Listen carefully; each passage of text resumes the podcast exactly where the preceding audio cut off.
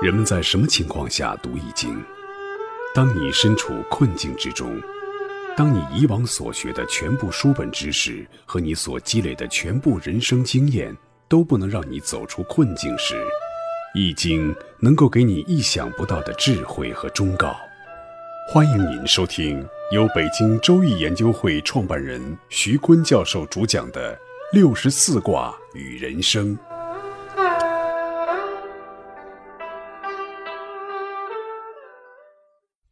亲爱的听众朋友，大家好，我是北京周易研究会创办人徐坤。今天我带您走进周易殿堂，主讲六十四卦与人生。听众朋友们，大家好，我是林雪。今天我们来讲大过卦。大过卦的卦画是对上巽下，上卦对对为泽，其性锐；下卦巽巽为风，其性入。画面是大水淹没了树木。所以叫大过啊？为什么说是大水淹过了树木呢？因为巽代表木，兑代表泽，泽在木上，有水淹过了木。大过卦呢，对应着推背图的第三十三项。在这一项里，画面中呢，水上有一艘船，船里有十个人，船上插着八杆旗子，象征着满清八旗军入关，船实地而终。谶曰。黄河水清气顺则治。黄河呢，它是中华民族的发祥地，那黄河就代表着整个中原。这句话就是说明末天下大乱，浑浊犹如黄河之水。如果黄河的水清了呢，气运就通顺了，天下就得到了治理。同时呢，清也代表了满清，顺呢也代表着清入关后的第一个皇帝顺治。下一句是主客不分，地支无子。明朝主宰天下为主人，满清也好，李自成也好，他们原本都是臣民，是客人，后来纷纷割据天下，即所谓的主客不分。地支五子寓意着清朝传位十一世，因为地支有十二支，子丑寅卯辰巳午未申酉戌亥，子为第一。那既然地支五子，就剩下了十一个，暗指清太祖努尔哈赤早亡。大清的皇帝加上皇太极刚好是十一个，可是皇太极也是还没入关就死了，所以在图上面呢，船上只有十个人，他无缘登船。宋曰：“天长白瀑来，胡人气不滚；藩篱多撤去，稚子半可哀。”满清呢兴于东北，地属长白山脉，从东北入关，把满清比喻为胡人，说他们气运不衰。而后，清圣祖康熙经过了长时间的努力，削平了吴三桂、耿精忠、尚可喜三藩，也应了藩篱多撤去。清入主中原以后，汉人都要剃光前半部分的头发，就像一个小孩儿的形象一样，所以呢叫稚子半可哀。也有解释呢，说清朝的最后一位皇帝溥仪三岁登基，六岁的时候就被赶下了龙椅，这个稚子实属可哀。一千多年前的唐朝的李淳风，连清人的八旗和八旗子弟都形象地预示到了。我们不得不再次感叹一下推背图的奇妙。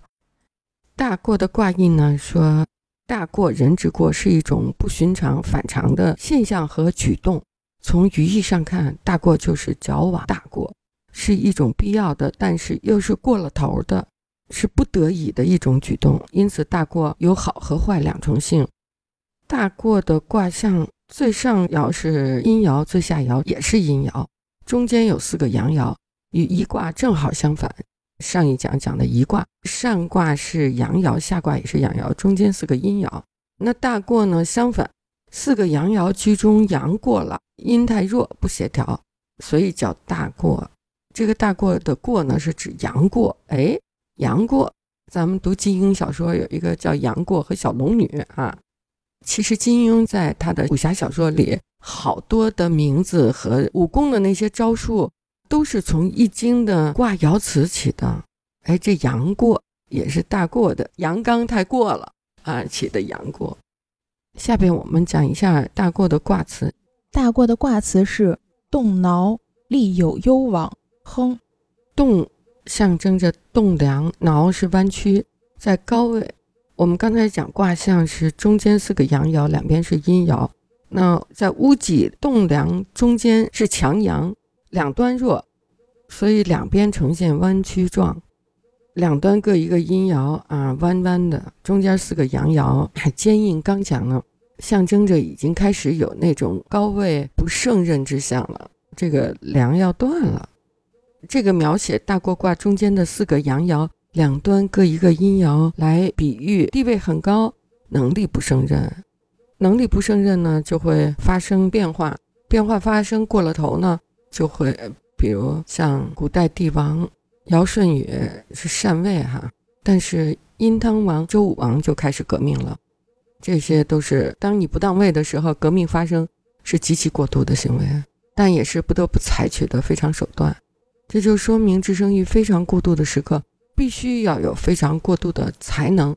这些能力才能够担当起非常过度的重任。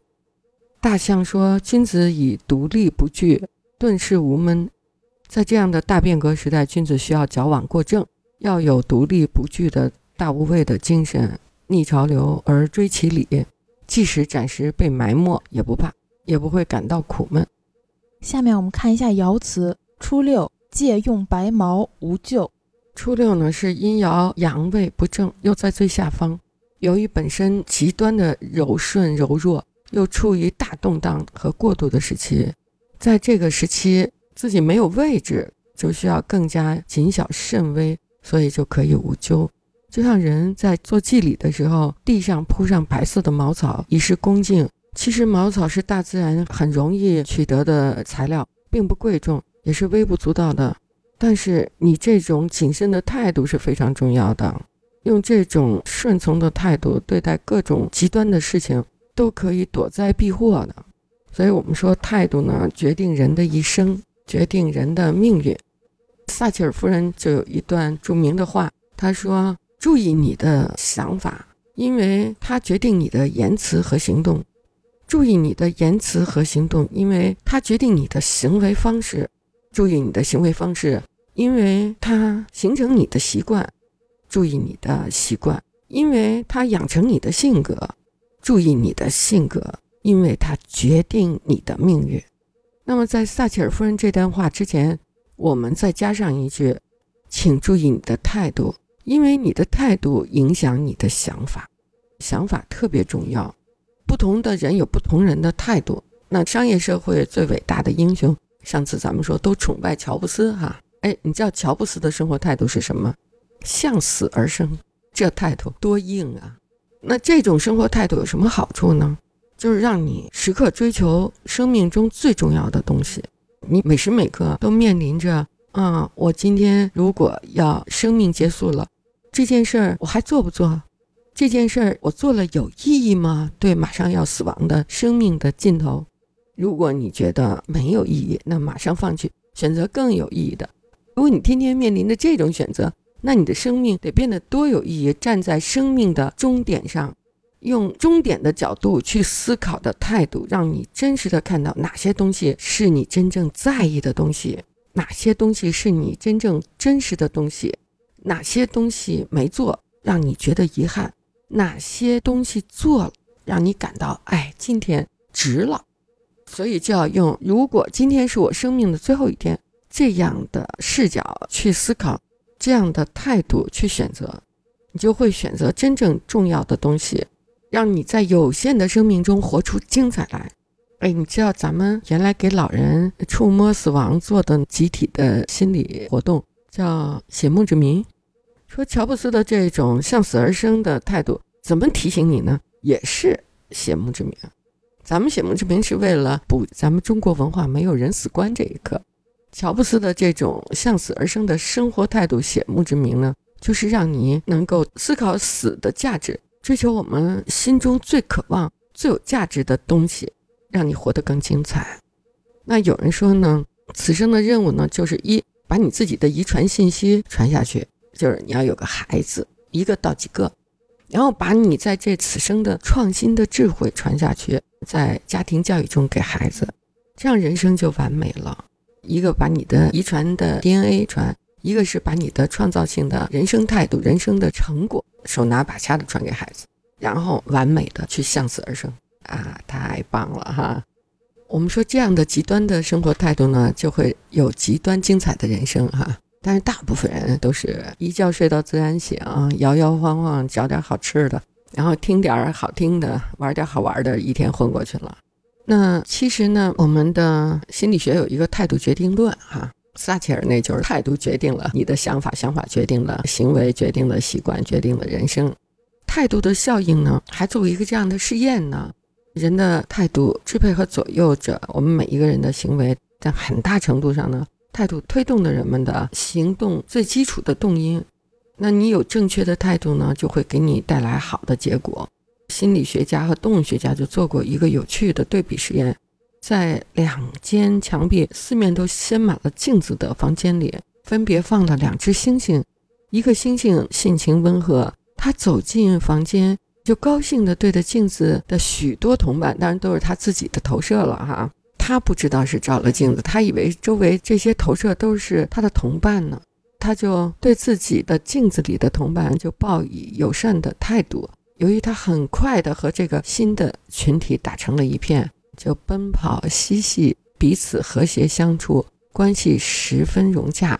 在这个镜子里的星星的同伴里，他笑，他们就笑嘛，所以他就笑了三天。直到三天后，当他被实验人员牵出房间的时候。他还恋恋不舍地走出了这个实验房间，还跟这一群猩猩挥手告别啊！大家也跟他挥手告别。而另一只猩猩性格暴烈，他从进入房间那一刻起，就被镜子里的同类的凶恶的态度给激怒了。他自己横眉冷对，那周围的这些同伴啊，也是镜子里的他自己，他认为是他的同伴，也是横眉冷对。于是他就与这个新的群体进行了无止无休的追逐和厮斗。三天后，他被实验人员拖出房间，因为这个性格暴烈的猩猩早已经气急败坏，走出房间时心力交瘁而死亡。这个现象呢，就被心理学家称为态度效应。生活也就是一面镜子，你对他微笑，他就会对你微笑。其实不仅生活如此。别人也是一面镜子，你对别人微笑，别人也会对你微笑。笑与不笑就决定你的态度，态度就决定你的人际关系，决定你的人脉，决定你的工作业绩，也决定你的人生成败。所以，一般人在刚步入社会的时候，都极其的注意自己的人生态度。但是，越往上走，这个态度差异变化就大了。那你一直都保持这种低调的、顺从的、谦逊的人生态度，那你就时刻准备着成功。当你态度一改变，失败就来了。九二爻辞是“枯阳生啼，老夫得其女妻，无不利”。九二爻辞“枯阳生啼”的啼是老根长出了新芽，老夫得其女妻呢是老夫娶了少妻，无不利。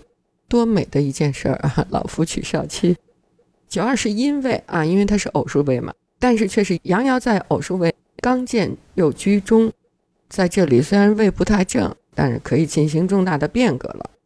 然后九二呢，它应该跟九五啊，二和五这两个位子应该是对应的。当九二是阳位的时候，阳与阳又顶牛了哈，所以他就去找初六，初六是阴爻嘛，是相合的。这就像老树长了新芽，也如同老夫娶了少妻，虽然不配吧，却获得了新生和机会，可以互依互胖，也可以得到发展。这也是非常之时带来的非常的行动。